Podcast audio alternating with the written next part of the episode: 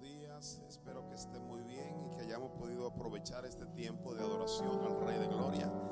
Este, yo creo que, eh, como dice mi esposa, es el tiempo de que nosotros levantemos nuestra mirada a nuestro Señor y que, y que, que podamos conocerlo más. Creo que es un tiempo de tener una buena comunión, una buena relación con el Padre y descubrir todo lo que Él puede hacer en favor de su pueblo y en favor de sus hijos.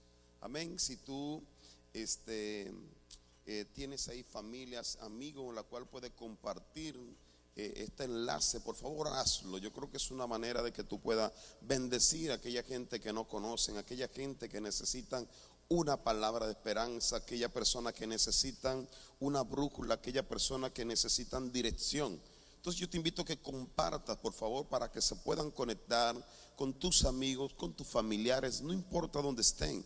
Ya sabe que la línea que tenemos, pues en toda parte del mundo se pueden conectar. Entonces, aproveche este momento para bendecir a alguien el día de hoy. La palabra que, que el Señor ha puesto en mi corazón, estoy seguro que va a bendecir tu vida, estoy seguro que va a bendecir la vida de mucha gente.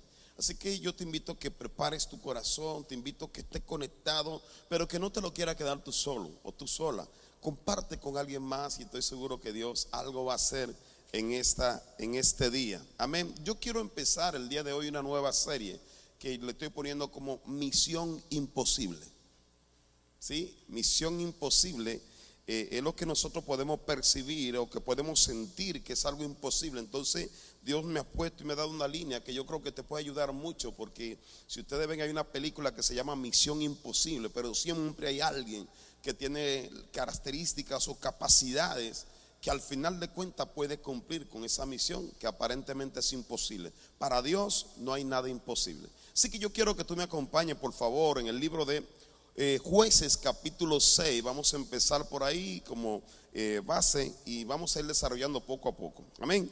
Entonces, conéctate, este, toma apuntes, por favor, para que vayamos avanzando y creciendo y que después tú puedas pues meditar ahí en casa, meditar poco a poco hasta que puedas rumiar la palabra, que pueda pero sacarle toda la sustancia, porque eh, se acuerda que hablamos que no solo de pan vive el hombre, sino de toda palabra que sale de la boca de Dios. Entonces esta palabra que sale de la boca de Dios para tu vida y para mi vida. Amén. En jueces capítulo 6, versículo 1, leemos en adelante. Dice, los hijos de Israel hicieron lo malo ante los ojos de Jehová y Jehová los entregó en mano de Madián por siete años. Y la mano de Madián, dice, prevalecía o prevaleció contra Israel, los hijos de Israel, por causa de los madianitas. Se hicieron cuevas en los montes y cavernas y lugares fortificados, pues sucedía que cuando Israel había sembrado, subían los madianitas y amalecitas y los hijos del oriente contra ellos. Subían y los atacaban. Y acampando contra ellos, destruían los frutos de la tierra hasta llegar a Gaza. Y no dejaban que comer en Israel ni ovejas, ni bueyes, ni asnos, porque subían ellos y sus ganados y venían con sus tiendas en grande multitud como langostas. Ellos y sus camellos eran innumerables. Así venían a la tierra para devastarla. De este modo empobrecía Israel a en gran manera por causa de Madián y los hijos de Israel, dice, clamaron a Jehová. Esto es bien importante. Clamaron a Jehová y cuando los hijos de Israel clamaron a Jehová a causa de, los, madianitas, Jehová envió a los hijos de Israel un varón profeta, el cual les dijo, así ha dicho Jehová, Dios de Israel. Yo os hice salir de Egipto y os saqué de la casa de servidumbre. Os libré de la mano de los egipcios y de la mano de todos los que os afligieron, a los cuales eché de delante de vosotros y os di su tierra. Y os dije, yo soy Jehová vuestro Dios, no temáis a los dioses de los amoreos en cuya tierra habitáis, pero no habéis obedecido a mi voz. Vamos a orar, Padre, te damos gracias por esta por este día. Gracias por bendecirnos. Gracias porque es un privilegio meditar en la palabra, estudiar tu palabra, escuchar tu palabra. Es un privilegio, Señor, que aún a través de este medio tu palabra puede llegar a nuestros oídos, a nuestras vidas y a nuestra familia. Yo te pido, Padre, que, me dé la gracia y el favor para predicar tu bendita palabra. Dame el denuedo, Señor, para hacerlo. Y que los oídos de todos aquellos que están detrás de un móvil, Señor, de una pantalla, Señor, estén prestos y dispuestos, que estén abiertos y sencillos para escuchar y recibir la bendita palabra. En el nombre de Jesús, amén y amén. Gloria al Señor. Aquí vemos entonces, este, en jueces, eh, estamos hablando en esta historia de Gedeón, era el periodo de los jueces, después de que, eh, después de que, eh, ¿cómo se llama? El primer que fue, se me fue, perdón, el sucesor de Moisés, sí, Josué, el sucesor de Moisés, Josué, que fue y tomaron la tierra prometida, obviamente Dios le dio instrucciones a Josué que cuidara de poner en práctica la palabra del Señor y que enseñara al pueblo y que instruyera al pueblo para que pudieran prosperar en todos los días de su vida. Pero resultaba que en el periodo de los jueces, eh, cuando los jueces estaban, eh, los jueces hablaban la palabra y hacía que el pueblo caminara con Dios y Dios prosperaba al pueblo. Pero llegaba un momento donde el pueblo le daba la espalda a Dios, entonces sufrían la consecuencia de darle la espalda a Dios. Aquí en el capítulo 6 de jueces entonces vemos lo que esta historia de Gedeón, un gran hombre de Dios, pero que en el principio él no tenía mucho entendimiento de muchas cosas y estaba sufriendo la consecuencia de haber vivido dándole la espalda a Dios y vivir en pecado, haciendo totalmente contrario a la voluntad de Dios. La palabra del Señor dice que el pueblo había hecho lo malo contra Dios se había apartado del camino. Y yo creo que muchas veces son las cosas que nosotros vivimos. Le damos la espalda a Dios. Nosotros podemos recibir la bendición, podemos recibir la provisión, pero no nos interesa de quién viene la bendición y la provisión. Y Dios quiere que tú y yo regresemos como pueblo a buscar y mirar el rostro de Dios. Ahora, no buscarlo de una manera religiosa, sino buscarlo buscando hacer su voluntad. ¿Cuál es que dice la palabra del Señor? ¿Sí? Ahora, a mí me llama, hay que dos cosas que quiero mencionarte que para mí resaltaron bastante. Cuando el pueblo estaba viviendo la crisis que, que estaban pasando, una de las primeras cosas que el pueblo hizo, ¿sabe cuál fue? Clamó a Dios. Y sabe que es un clamor, un clamor es un grito desesperado. Eso es un clamor un clamor, ay, no es así. No, no, no, no, no. Había un grito. Ellos necesitaban el socorro de Dios. Y ellos clamaron a Dios. Y la palabra del Señor dice en Jeremías, clama a mí y yo te responderé. Cuando hay un clamor genuino, Dios siempre se encarga de cómo acercarse contigo y conmigo. Y buscar cambiar nuestra vida. Y respondernos porque somos sus hijos. Somos su creación. Dios te ama y Dios me ama a mí. Pero tiene que haber un clamor. Ahora, para que haya un clamor, tiene que haber esa, esa, ese quebranto, tiene que haber humildad. Tenemos que humillarnos y reconocer cuál es el periodo que estamos viviendo. Muchas veces nosotros podemos estar viviendo un periodo y, queremos permanecer con el pecho en alto y, y queremos permanecer con una postura como si no tuviéramos realmente la necesidad de Dios.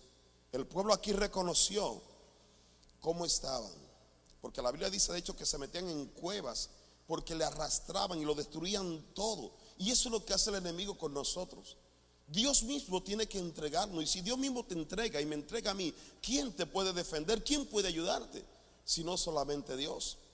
El pueblo clamó y el clamor del pueblo hizo que hubiera una respuesta de parte de Dios. Número dos, ¿sabe qué hizo el pueblo? El pueblo tenía que escuchar a Dios. Y, entonces, ¿por qué te digo? Porque nosotros vemos que en el versículo, si vamos más para adelante, vemos que cuando el pueblo clamó, dice que Dios envió un profeta. ¿Y qué hace el profeta? El profeta no iba a decir otras cosas más que lo que ya estaba escrito y lo que había ocurrido. El profeta comenzó a hablarle a decirle lo que ya Dios había hecho con el pueblo, lo había sacado de la esclavitud de Egipto, lo había librado en el desierto, pasó el mar, Dios proveyó, Dios sostuvo el pueblo por 40 años en el desierto. Y Dios le dijo, yo te libré a ti de lo que estabas viviendo. Es decir, ¿por qué me da la espalda si yo soy el que te he formado? Si yo soy el que te he traído hasta donde tú estás. Muchos de nosotros, Dios nos lleva a lugares y nos olvidamos que Él nos sacó de esclavitud. Y, este día el Señor quiere recordarte que cualquier cosa, posición o donde tú estés, es ser que lo estás haciendo o que lo ha hecho. Por eso tú y yo tenemos que regresarnos al Señor.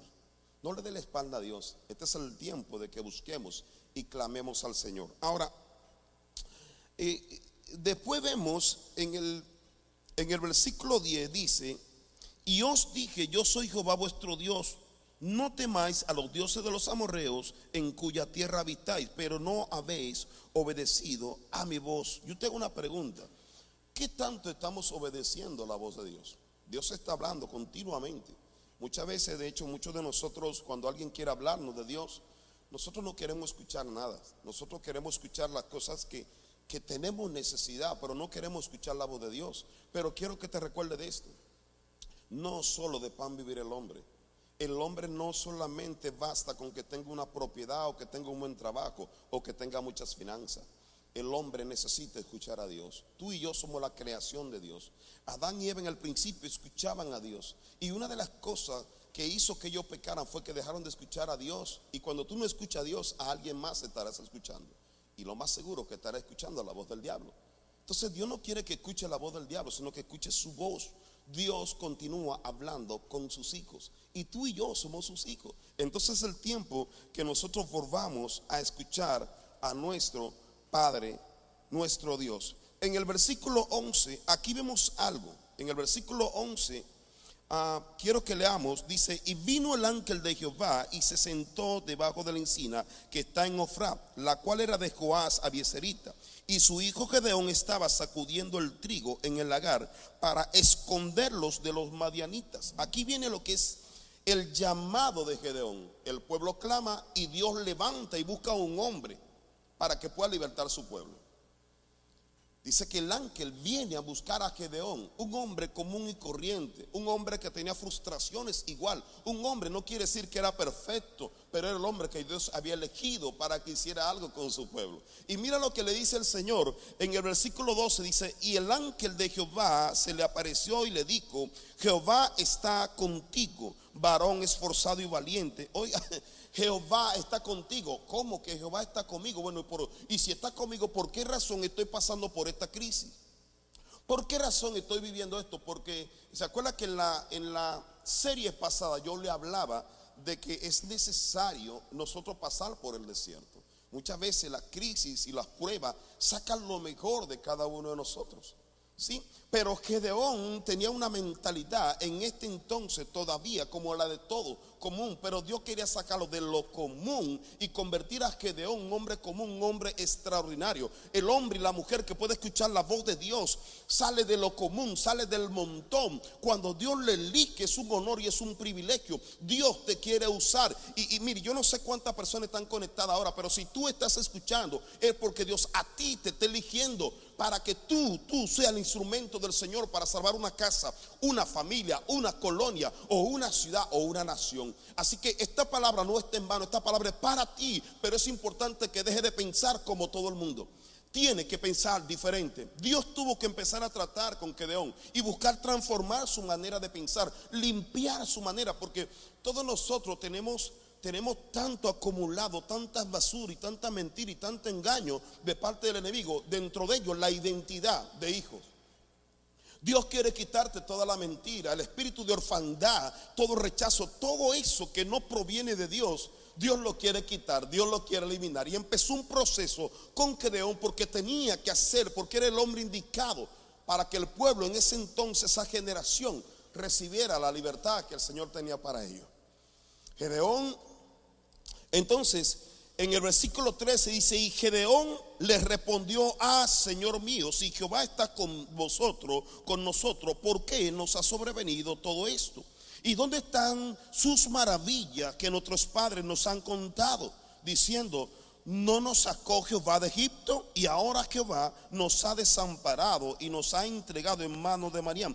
No es que Jehová te desamparó, es que Jehová permite ciertas cosas para poderte purificar. ¿Se acuerda que en el inicio hablábamos de que el pueblo había pecado? El pueblo le había dado la espalda a Dios. Nosotros muchas veces podemos reclamarle aún a Dios nuestra condición y no entendemos que lo que pasa es que yo decidí hacer algo en contra de la voluntad de Dios. La culpa no era de Dios, la culpa es del pueblo. La naturaleza de Dios es perfecta. Dios jamás se equivocará. Nosotros muchas veces no entendemos que muchas veces estamos completamente errados y contra la voluntad de Dios, pero Dios quiere que tú entiendas y que medite ¿Qué cosa necesita renunciar? ¿O qué cosa quizá puede ser que estemos viviendo la consecuencia de decisiones pasadas? O quizá podemos estar viviendo la consecuencia aún de generaciones pasadas, pero que Dios te quiere libertad de ello para que tengas una nueva oportunidad. Amén. En el versículo 14 dice, y mirándolo Jehová le dijo, ve con esta tus fuerzas y salvarás a Israel de la mano de los madianitas. ¿No te envío yo? Entonces le respondió, ah, Señor mío, ¿con qué salvaré yo a Israel?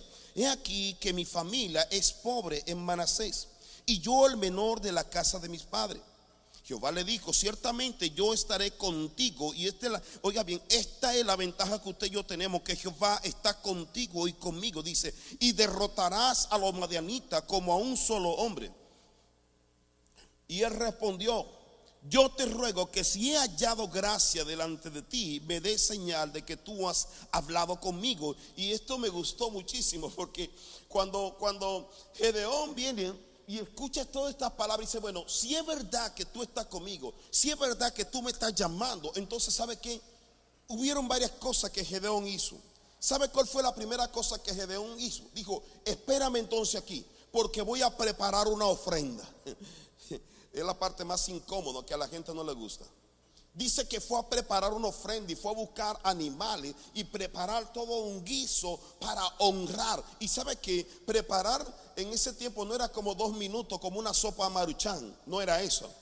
Que la sopa maruchan tú la agarras y le pones tres minutos y ya está la sopa. No, no, no, no. Había que agarrar el cabrito, había que matarlo, degollarlo, limpiarlo y prepararlo y todo eso. Es decir, se llevaba un tiempo, pero dice que eh, eh, el ángel le dice, está bien, yo aquí te espero. Y este hombre fue diligente y yo me imagino que no tomó el que se estaba muriendo, no tomó el más feo, tomó el mejor, pero que la ofrenda para Dios tiene que ser lo mejor. Esto tiene que ver con la fe. Él estaba viviendo, algo sobrenatural. Cuando Dios nos busca, siempre hay una manifestación. ¿Y sabe qué hizo? Dice que prepare. Emma, mira, quiero que lo leamos en el versículo 16, no, el 17 dice, y él respondió, yo te ruego que si he hallado gracia delante de ti, me dé señal de que tú has hablado conmigo.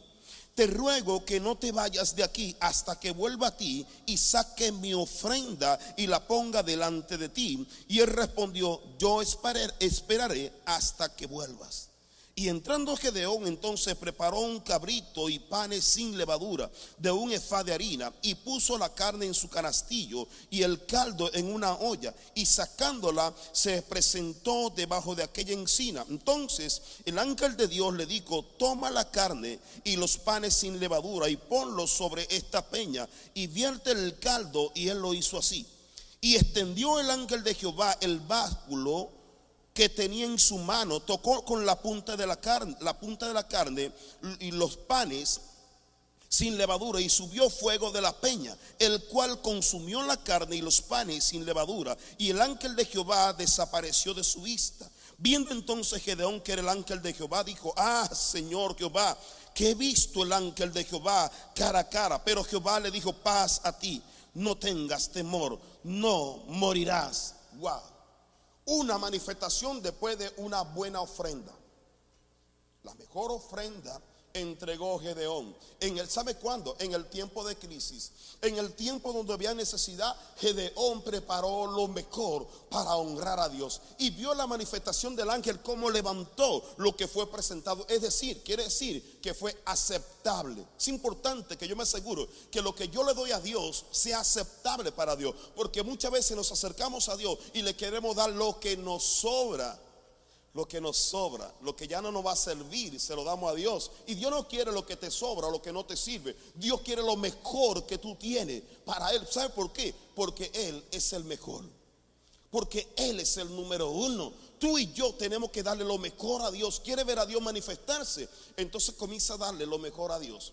Quizá tú nunca lo has hecho. O quizá has dejado de hacerlo. Quizá has dejado de honrar al Señor. Porque esto tenían que hacerlo por costumbre. Quizá no sé, quizá habían pasado años que Gedeón no lo había hecho, porque él no entendía ni conocía. Sin embargo, aquí empezó a hacer algo espiritual, algo que iba a mover su mundo, algo que iba a salvar la condición de cómo estaba su pueblo, de esclavitud, perseguido y atormentado. Esa era su condición. Amén. Entonces yo quiero ahora que sigamos eh, una, una encomienda más entonces que el Señor le dio. Lo primero fue una ofrenda. La segunda es en el versículo 25, dice, aconteció que la misma noche le dijo Jehová, toma un toro del acto de tu padre y el segundo toro de siete años y derriba que el altar de Baal que tu padre tiene y corta también la imagen de acera que está junto a él. Esto, mire, la parte más, una de las más difíciles fue esa, porque en aquel tiempo eh, tenían ellos un dios llamado Baal y acera, que era, era la influencia por los, la gente de Canaán, por los cananeos. Y el pueblo de Israel sabe que se contaminó y comenzó a adorar. De hecho dice que el padre de Gedeón era que había levantado el altar y todos venían a adorar a este Dios. Dios Baal. Y sabe lo que el Señor le pidió entonces, vas a agarrar y vas a destruir esta imagen, vas a destruir el altar que tiene, porque ese altar representa a su Dios, ese, pero ese Dios es el Dios, oiga bien, de, de la sexualidad, de la fertilidad, según ellos, y le traía, pero traía maldición y muerte juntamente. La condición era, porque ese era el Dios que ellos tenían. Ellos invocaban estos dioses, y el Señor le dice, sabe que vas a arrancar el altar de Baal que tiene ahí y de acera. Y, yo creo que una de las cosas que nosotros necesitamos hacer todo, porque no puedan haber dos dioses en tu vida, tiene que haber un Dios en tu vida. De hecho, los nuevos creyentes, la primera cosa que un nuevo creyente tiene que hacer es ser el testimonio de toda su casa. ¿Cómo? Derribando el altar. ¿Cuál es tu altar? Posiblemente tú tienes un altar que tiene que ver con una casa, con tu trabajo, quizá incluso hasta con tu familia, con tu dinero. Hay un altar que quizá está sobresaliente. El altar siempre está por encima. Es donde tú te rindes. Hay culto. Pero Dios llamó a un hombre para derribar el altar. Y este hombre no era entonces una, algo, una encomienda pequeña, era una gran encomienda que el Señor le estaba poniendo a Gedeón. Ahora, para hacer eso necesitaba ser un hombre esforzado y valiente. ¿Cuál es el altar que tú tienes? ¿Cuál es el altar? Quizá la familia que está cerca de ti todavía ve que tú tienes adoración por otras cosas más que Dios. Quizá hay otra cosa más importante que Dios para tu vida. Pero hoy es el día que tú derribes el altar y que ellos vean que realmente tú confías en Dios que para ti Dios es más que suficiente, que Dios puede, eh, puede prosperar todo lo que tú hagas, todo tu camino. Si Dios está contigo y conmigo, Él prosperará todo. No necesitamos tener muchos dioses, necesitamos tener un Dios. El pueblo de Israel tenía un Dios que ya se había manifestado, ya lo había librado de manera grande y contundente. Ningún Dios, ningún Dios ha hecho jamás lo que Dios ha hecho por su pueblo y por nosotros. Entonces Dios está buscando que todo nosotros pongamos su mirada, que levantes un altar, pero un altar para el Señor. Entonces te comienda que el Señor le manda a Gedeón de destruir el altar y después le manda que edifique un altar para Jehová. Dice, en la cumbre de este peñasco, en lugar conveniente, en el versículo 26. Y tomando el segundo toro, sacrificarlo en holocausto con la madera de la imagen de acera que, que habrás cortado. Entonces Gedeón como, eh, tomó Gedeón como diez hombres de sus siervos e hizo como Gedeón le dijo, mas temiendo hacerlo de día por la familia de su padre y por los hombres de la ciudad, lo hizo en la noche. Y me imagino que que buscó y buscó las 10 personas quizá más confiables. La persona con la cual él podía confiar más. Y dice que fue de noche para derribar el altar. ¿Y qué cree? Lo hizo. Derribó el altar.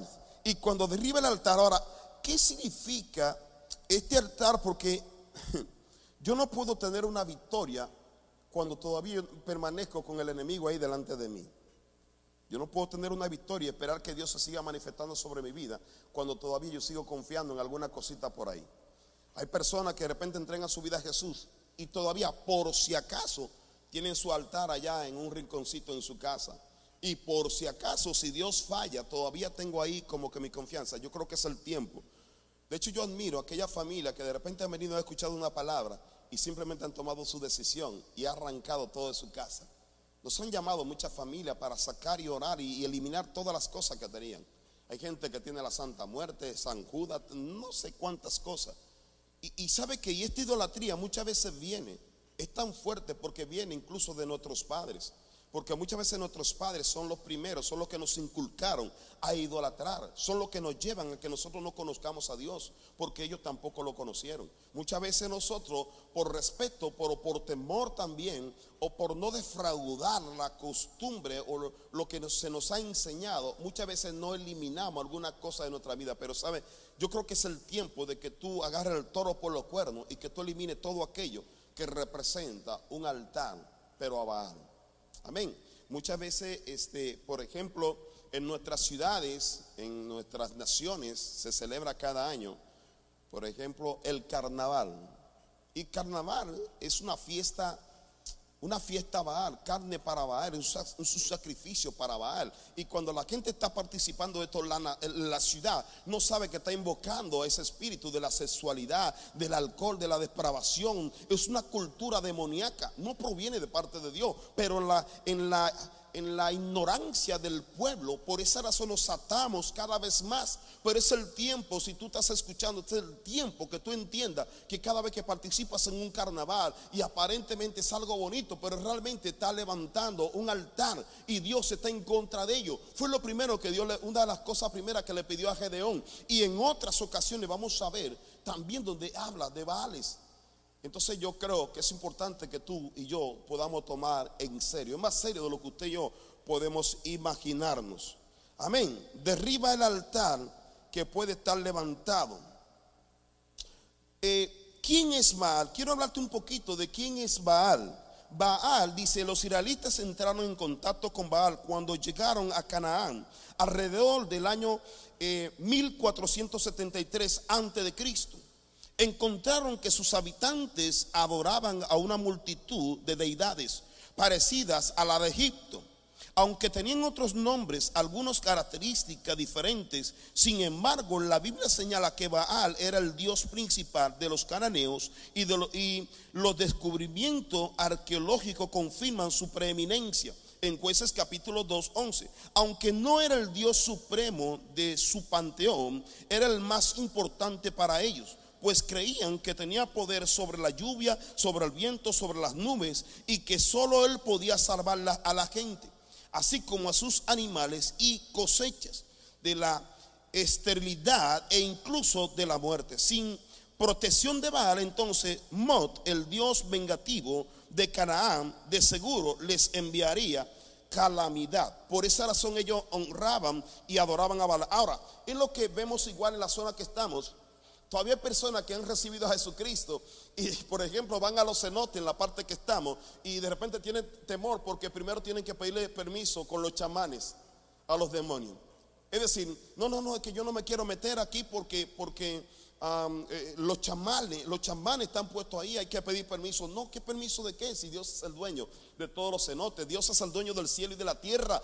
El diablo ha querido apoderarse de lo que Dios creó. Es importante simplemente que usted y yo glorifiquemos a Dios. Si Dios está contigo, oye bien, si Dios está contigo, ¿quién contra ti o quién contra mí? Ninguna plaga podrá tocar tu casa ni tu morada. Oiga bien, usted y yo estamos bajo la sala del Padre. Usted no tiene que tener temor. Usted sabe cuántas personas, quizá, no sé, ni me he enterado, quizá me han echado brujería. y quizá han hecho no sé cuántas cosas, pero Dios guarda mi vida y la seguirá guardando. Dios guardará tu vida. Hay cristianos, es que me echaron una gallina negra. Si te echan una gallina negra en tu casa, agarra la pela y cómetela. Cómetela. No siga teniendo temor, no siga creyendo en eso, continúa creyendo en el Señor. Dios es tu protector, Él es el Dios de dioses, Él es el Rey de todos reyes. Confía en el Señor. Amén. Sí, entonces, ahora yo quiero ver algo bien interesante en Primera de Reyes, capítulo 18, en el versículo 17. Quiero que veamos, que veas conmigo, por favor. Primera de Reyes 18, 17. Aquí vemos algo interesante que estaba ocurriendo porque fue el periodo de los reyes, ya había entrado, había pasado el periodo de los jueces, entraron los reyes y aquí vemos donde había un rey llamado Acá. Acab se casó con una mujer llamada Jezabel. Y Jezabel adoraba, ¿sabe quién? A.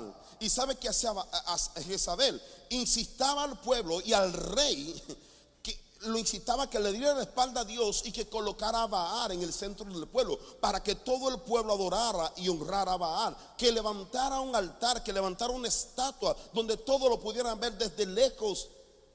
La fertilidad, la sensualidad, Baal, que tiene que ver igual que se cree que tenía como cuestión de parte masculina y acera, tiene que ver con parte femenina y tenía que ver todo algo eh, existando a la, a la depravación, a cuestiones sexuales y todo es un desorden, un caos completamente. En ese tiempo dice que estaba el, eh, eh, el profeta Elías y Elías...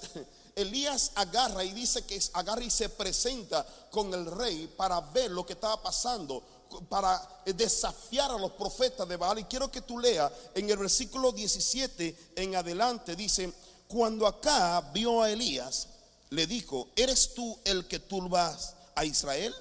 Y él respondió, no, yo no he turbado a Israel, sino que tú y la casa de tu padre, dejando los mandamientos de Jehová, siguiendo a los Baales, Envía pues ahora y congrégame a todo Israel en el monte Carmelo y los 450 profetas de Baal y los 400 profetas de Aceras que comen de la mesa de Jezabel. Entonces acá convocó a todos los hijos de Israel y reunió y reunió a los profetas en el monte Carmelo y acercándose Elías todo el pueblo dijo, ¿hasta cuándo claudicaréis vosotros entre dos pensamientos? Si Jehová es Dios, seguidle, y si Baal, ir en pos de él. Y el pueblo no respondió palabra. Y me llama porque fue una confrontación fuerte para todo el pueblo porque ellos estaban como con Baal y ellos sabían que tenían la palabra. Ellos sabían y es lo que estamos viviendo el día de hoy.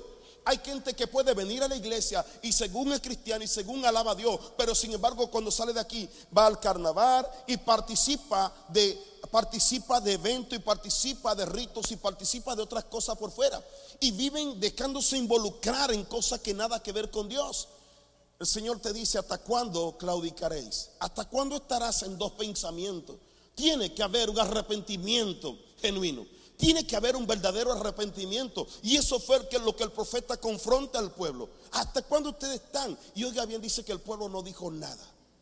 El pueblo se quedó callado. No respondió la pregunta del profeta. ¿Sabe qué quiere decir eso?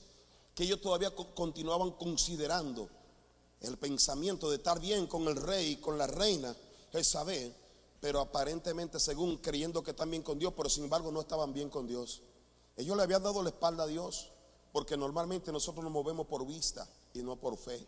Ellos no estaban confiando en el Dios, en el Dios invisible, pero era más poderoso que todos los dioses visibles y todos los reyes visibles. Dios es todopoderoso. Y Elías Gary le hace un desafío y le dice, vengan con su profeta, los profetas de acera, los profetas de Baal, y yo vendré. Ustedes prepararán un sacrificio. Le dije, preparen el sacrificio, preparen el altar. Y partió, dice, un animal en dos partes. Usted agarra la mitad, yo agarro la otra mitad. Y lo agarra y le dice, ustedes empiezan porque ustedes son más. Y cuando preparan el altar, dice que eh, ellos comenzaron a clamar y comenzaron a hacer y comenzaron a, y no había respuesta. Y después dice que se comenzaron a cortar, a zancarse y a derramar su propia sangre en el altar y no había manifestación de Baal ni de acera. No había manifestación. Y llegó un momento, un punto donde dice la Biblia, dice que Elías se burlaba de hecho y dice, ¿dónde está su Dios? ¿Está sordo? Es posible que está durmiendo, quizá está muy ocupado, quizá está en Egipto o está en otra parte. ¿Dónde está su Dios? Yo creo que le hizo un pequeño bullying. Y no tenían respuesta a los profetas. Y después cuando ellos terminaron, dice la Biblia, dice que Elías agarró el animal y dice que lo coloca encima del altar. Pero no solamente eso, Emma, mire, yo quiero que usted me acompañe, por favor. Ah.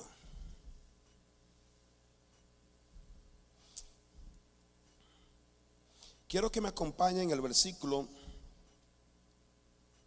27. Versículo 27 de Primera Reyes 18.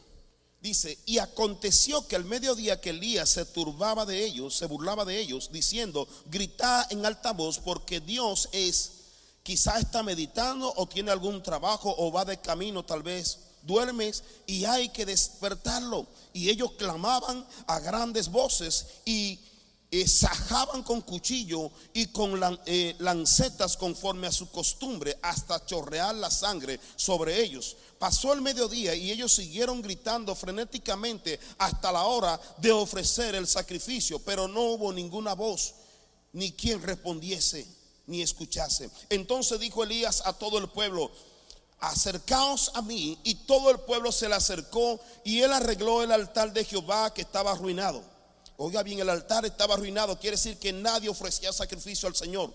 Nadie se acercaba, nadie tenía la intención de ofrecer un sacrificio para el Señor. Versículo 31 dice, y tomando Elías doce piedras que representan conforme, dice, conforme al número de las tribus de, de los hijos de Jacob, al cual había sido dada palabra de Jehová diciendo, Israel será tu nombre.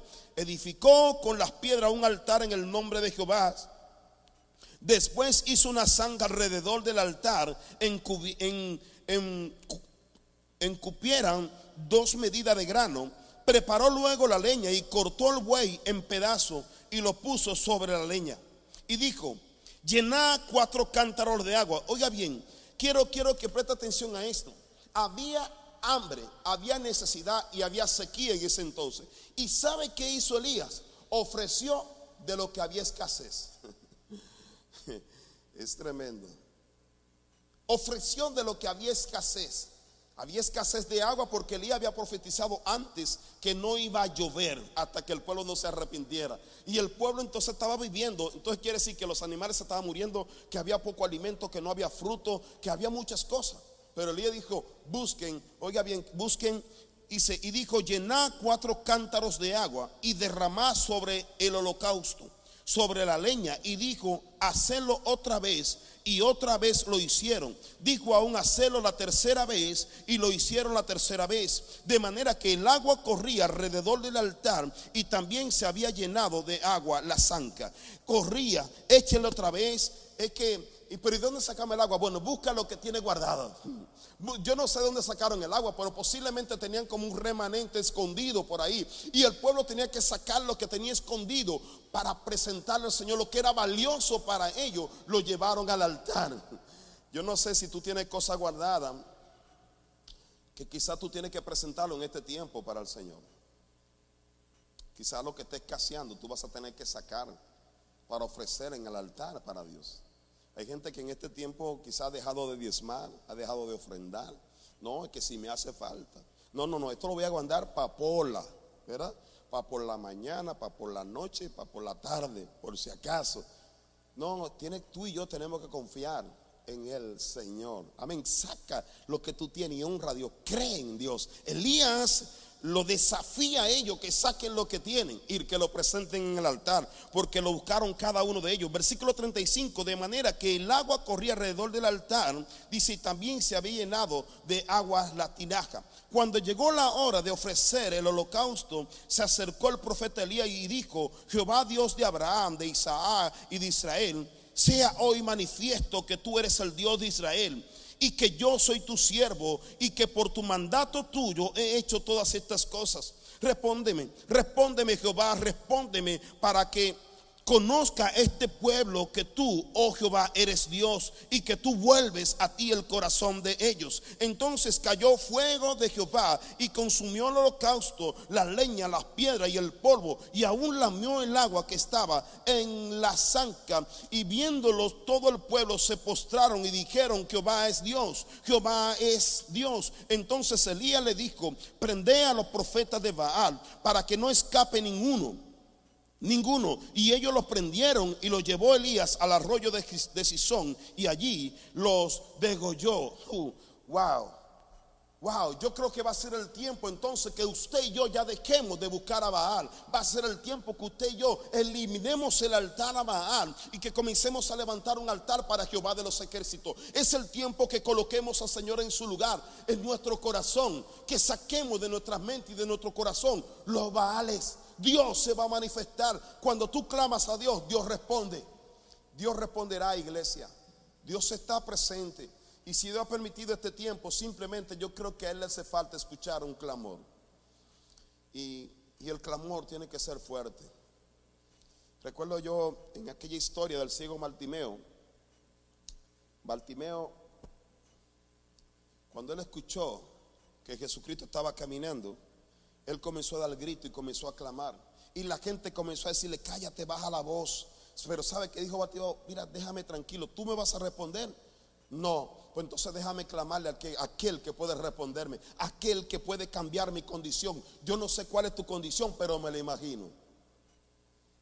Este es el tiempo de que tú clames. Quizá hay gente que te van a ver con cara extraña, pero es el tiempo que tú clames, es el tiempo que busquemos poner en práctica su palabra, es el tiempo de vivir, es el tiempo de arrepentimiento. Quiero que entienda, estamos en el tiempo, estamos en la salida de un tiempo de un gran avivamiento. Hay un gran avivamiento, pero ¿sabe cuándo va a venir el, el avivamiento? Cuando haya arrepentimiento genuino cuando hay un clamor genuino, cuando nosotros nos arrepintamos, es decir, que le demos la espalda a la vida que estamos viviendo, que le demos la espalda a los dioses que nosotros tenemos y que solamente busquemos a un solo Dios, a Jehová de los ejércitos. ¿Tú lo crees?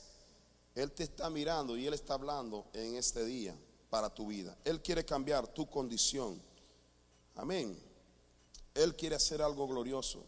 Después de todo esto, ¿sabe qué ocurrió? Después de todo esto, dice que Elías mandó y comenzó a, ver qué ocurría. Y la palabra del Señor dice, dice que comenzó a levantarse una nube como la mano, como la palma de la mano de un hombre. ¿Y sabe qué significa esa nube? Que iba a llover, que ya se iba a terminar la sequía. Quizás tú y yo estamos viviendo en un tiempo de sequía.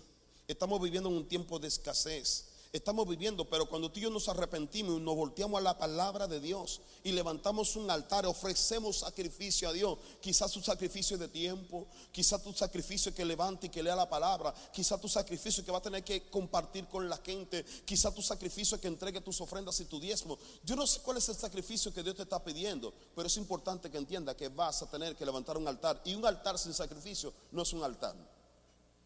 Un altar sin sacrificio no es un altar vas a tener que levantarte a ofrecer sacrificio al Señor. Grato para Dios, que honre a Dios, que Dios reciba tu sacrificio. No las migajas, sino lo mejor. Eso es lo que el Señor va a recibir. Así que es el tiempo que tú te prepares para ofrecerle a Dios. Quizás tú tenías muchas excusas, donde por tu trabajo, por tu posición, o no sé lo que estaba, tú no tenías tiempo para orar. Quizás no tenía tiempo para leer la Biblia. Quizás no tenía tiempo para escuchar la palabra de Dios estaba tan ocupado con tantas cosas tan importantes, porque todo significa que todo era más importante que Dios. Y dice, bueno, como todo es más importante, entonces yo voy a hacer, a ver, para que tú entiendas que yo soy lo más importante de tu vida. Quiero ir terminando, no podría terminar hoy todo el mensaje, pero yo te quiero invitar que para el próximo martes te conecte otra vez para que continuemos con todo el proceso de Misión Imposible. ¿Sí? Esta Misión Imposible, parte 1. El martes tendremos la Misión Imposible, parte 2. Quiero regresarme para ir terminando en jueces capítulo 6, ah, otra vez. En jueces capítulo 6. Qué bueno que estoy sudando porque dicen que el calor mata el virus, ¿verdad? Entonces, qué bueno que estoy sudando porque quiere decir que no se, no se me va a pegar ningún virus. Uh. sí, en jueces capítulo 6, versículo 28, mire qué ocurre entonces. ¿Se acuerda que Gedeón fue y, y destruyó el altar de Baal y destruyó todo y levantó el altar para Jehová de los ejércitos? Sí, y el Señor recibió esto, pero no todo quedó aquí. Acuérdese que aquí Gedeón tuvo que aventarse y destruir el altar, pero no era solamente él, sino que el pueblo miraba ese altar y iba a invocar en ese altar. Y miren el versículo 28 dice, por la mañana cuando los de los de la ciudad se levantaron, he aquí que el altar de Baal estaba derribado y cortada la imagen de acera que estaba junto a él. Y el segundo toro había sido ofrecido en holocausto sobre el altar. Sobre el altar edificado. Y se dijeron unos a otros, ¿quién ha hecho esto? Y buscando e inquiriendo le dijeron, Gedeón, hijo de Joás, lo ha hecho. Entonces los hombres de la ciudad dijeron a Joás, saca a tu hijo para que muera, porque ha derribado el altar de Baal y ha cortado la imagen de acera que estaba junto a él. Y Joás respondió a todos los que estaban junto a él, conteste, ¿Contestaréis vosotros por Baal? ¿Defenderéis su causa? Cualquiera que contienda por él, que muera esta mañana. Si es un Dios, contienda por sí mismo con el que derribó su altar. Versículo 32. En aquel día Gedeón entonces fue llamado Jerobaal. Esto es contienda Baal contra él por cuanto derribó su altar. El nombre de Gedeón fue cambiado entonces por Jerobaal. Versículo 33. Pero todos los madianitas y amalecitas y los del oriente se juntaron a una y pasando eh, acamparon en el valle de Jezreel. Entonces, oiga bien esto, entonces el espíritu de Jehová vino sobre Gedeón y cuando éste tocó el cuerno, los abieseritas se reunieron con él y envió mensajeros por todo Manasés y ellos también se juntaron con él. Asimismo envió mensajeros a Aser, a Zabulón y a Neptalí, los cuales salieron a encontrarse. Uy, uy, uy, Oiga bien, cuando obedeció Gedeón, Dios lo respalda y Dios manda el espíritu de él. El espíritu de Jehová vino sobre Gedeón. Cuando un hombre una mujer comienza a hacer la voluntad de Dios, lo que sigue de todo esto después es el Espíritu de Dios. El Espíritu de Dios es para capacitarte para hacer la gran obra. El Espíritu de Dios vino sobre Gedeón. Y oiga bien, cuando la gente vio que se levantó uno, uno se levantó entonces todos comenzaron a venir a respaldar lo que Gedeón estaba haciendo. En el inicio era una locura, sí. Necesitaba valentía, sí. Quizá podía haber sido otro, pero quizá Dios llamó a otro, pero quizá no respondió. Pero este es Gedeón mínimo mínimo escuchó y mínimo se excusó ante Dios y Dios buscó sacarle de la mente todas las cosas que había sido depositadas. Dios comenzó a cambiar su mentalidad y, este hombre vino con su valentía a derribar el altar que todos alababan y honraban. El altar que traía la maldición de su ciudad. El altar que traía la maldición sobre el país. Alguien tiene que levantarse.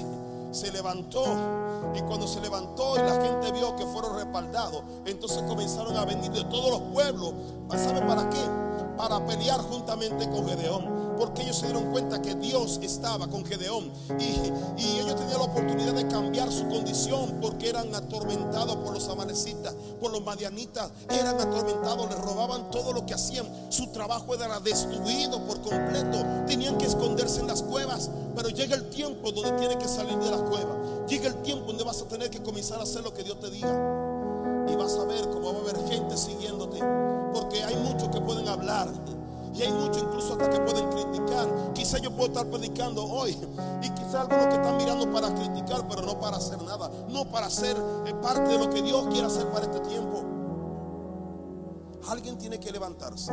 Quizá era el hombre menos indicado para muchos, pero era el hombre indicado para Dios. Porque se atrevió a hacer las cosas que nadie hacía. Arriesgó su vida para servir a Dios. ¿Estás tú dispuesto para servir a Dios, a regar tu vida? ¿Estás dispuesto a hacer un movimiento para servir a Dios? Este es el tiempo, iglesia. Es el tiempo.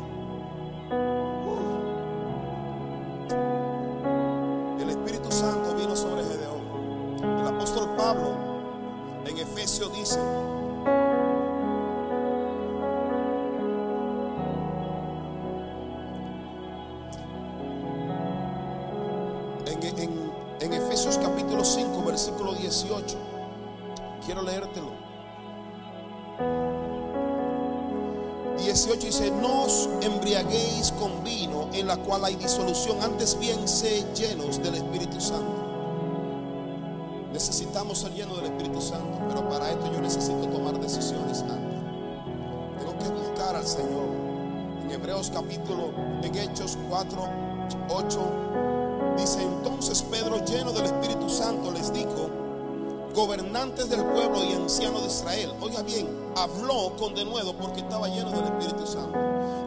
Versículo 31 dice, cuando hubieron orado, oiga bien, está hablando de la iglesia primitiva, cuando hubieron orado el lugar en el que estaban congregando, tembló y todos fueron llenos del Espíritu Santo y hablaban con denuedo la palabra de Dios. Entonces usted y yo necesitamos el Espíritu Santo. Y, no es, ay, el Espíritu Santo, no, no, no. Lo primero que tiene que haber antes es obedecer la palabra. Lo primero es arrepentimiento. Y entonces por consecuencia sobre nosotros, sobre tu vida. En el libro de Hechos capítulo 9, versículo 17 dice, fue entonces Ananías y entró en la casa y poniendo sobre él las manos dijo, hermano Saulo, el Señor Jesús que se te apareció en el camino por donde venías, me ha enviado para que recibas la vista y sea lleno del Espíritu Santo.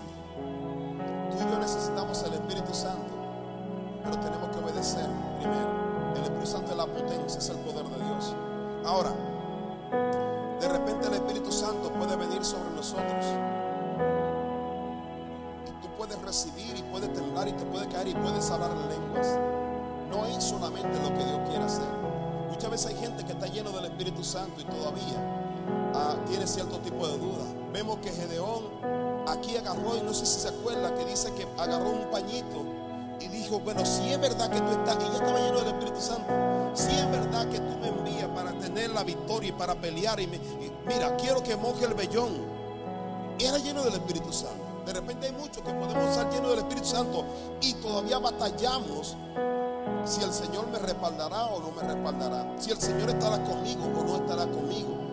Y, yo creo que, quiero que sepa que yo creo que Dios quizá no se enoja, pero cuando, cuando tú eres diligente, si le sabe que Señor, yo quiero que tú me des una confirmación.